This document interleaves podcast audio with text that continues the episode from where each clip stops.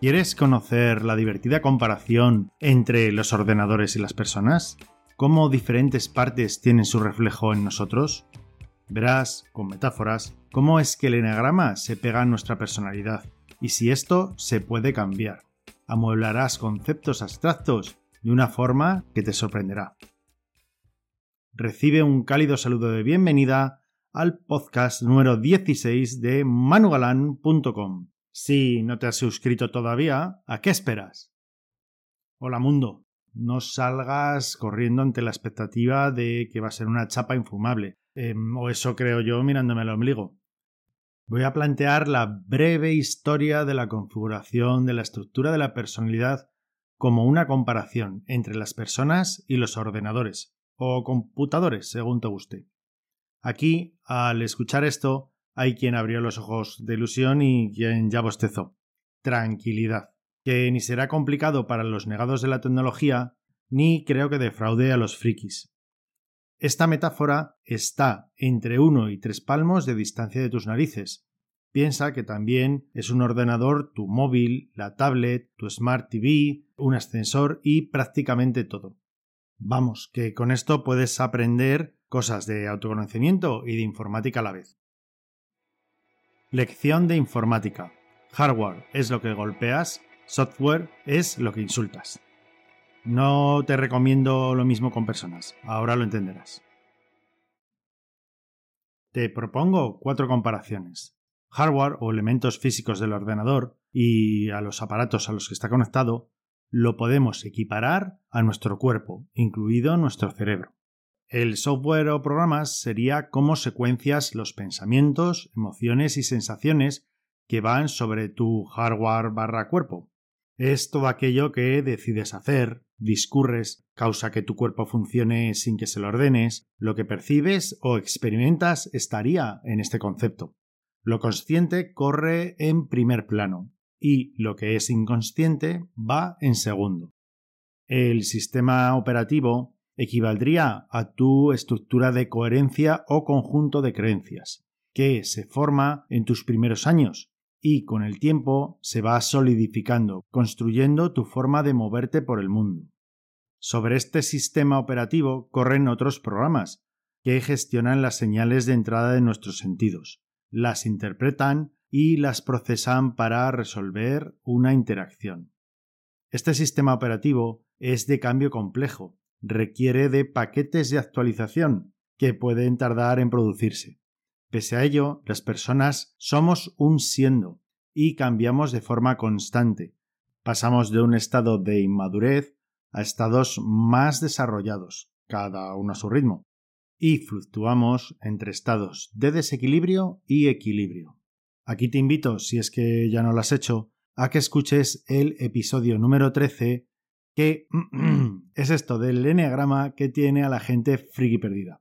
Te lo cuento en 8 minutos y así no te pierdes nada. Y por último, el firmware, que es el software específico que llevan los microchips del hardware, y estos no son programables, por lo menos para este ejemplo. Aquí es donde se te graba el patrón de personalidad, el eneatipo que te corresponde del eneagrama. El firmware condiciona todo el resto de tu equipo, impregna tu estructura de coherencia, tiñe tu sistema operativo hasta los cimientos.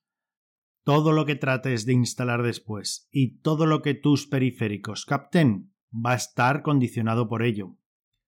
Tu propio hardware barra cuerpo es también modelado.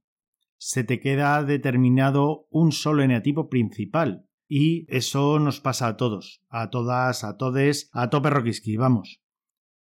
Con él funcionas casi la totalidad del tiempo, y el resto actúas con otras grabaciones que se te cincelaron en el firmware de otros eneatipos, las llamadas estrategias secundarias, aprendizajes miméticos y o condicionados de tus padres, hermanos, amigos, profesores, y por experiencias relevantes de las fases de aprendizaje infantil. No cambias de enatipo pasada la fase de conformación de la personalidad en torno a los 7 años. Tienes modos de funcionamiento. Puedes actuar desde un mayor desarrollo y equilibrio o desde la inmadurez y estados estresados que nos desequilibran.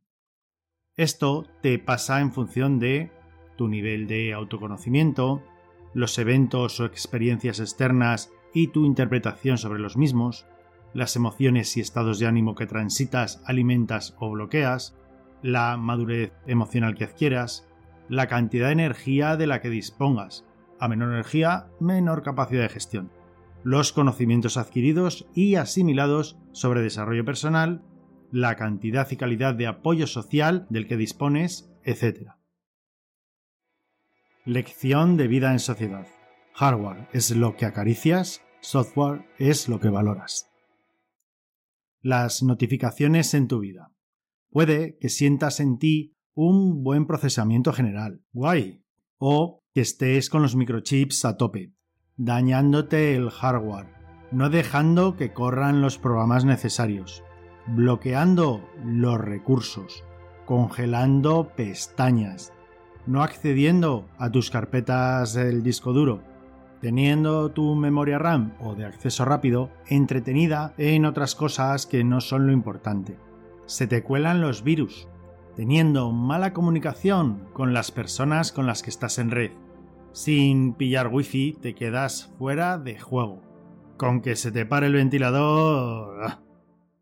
Si estás computando alegremente, enhorabuena. Haz que todo siga así.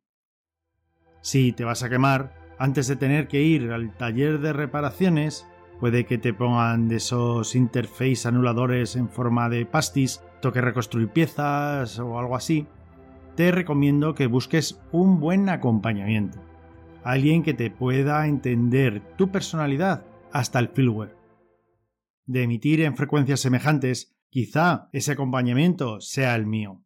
Pero el paso imprescindible es que te suscribas. Ya sabes que hay mucho valor en manugalan.com. En el siguiente episodio te voy a hablar de cómo pasar a la acción de una forma adecuada. Y lo haré con una lección de vida y bienestar que da un niño que habla de trenes y ukeleles.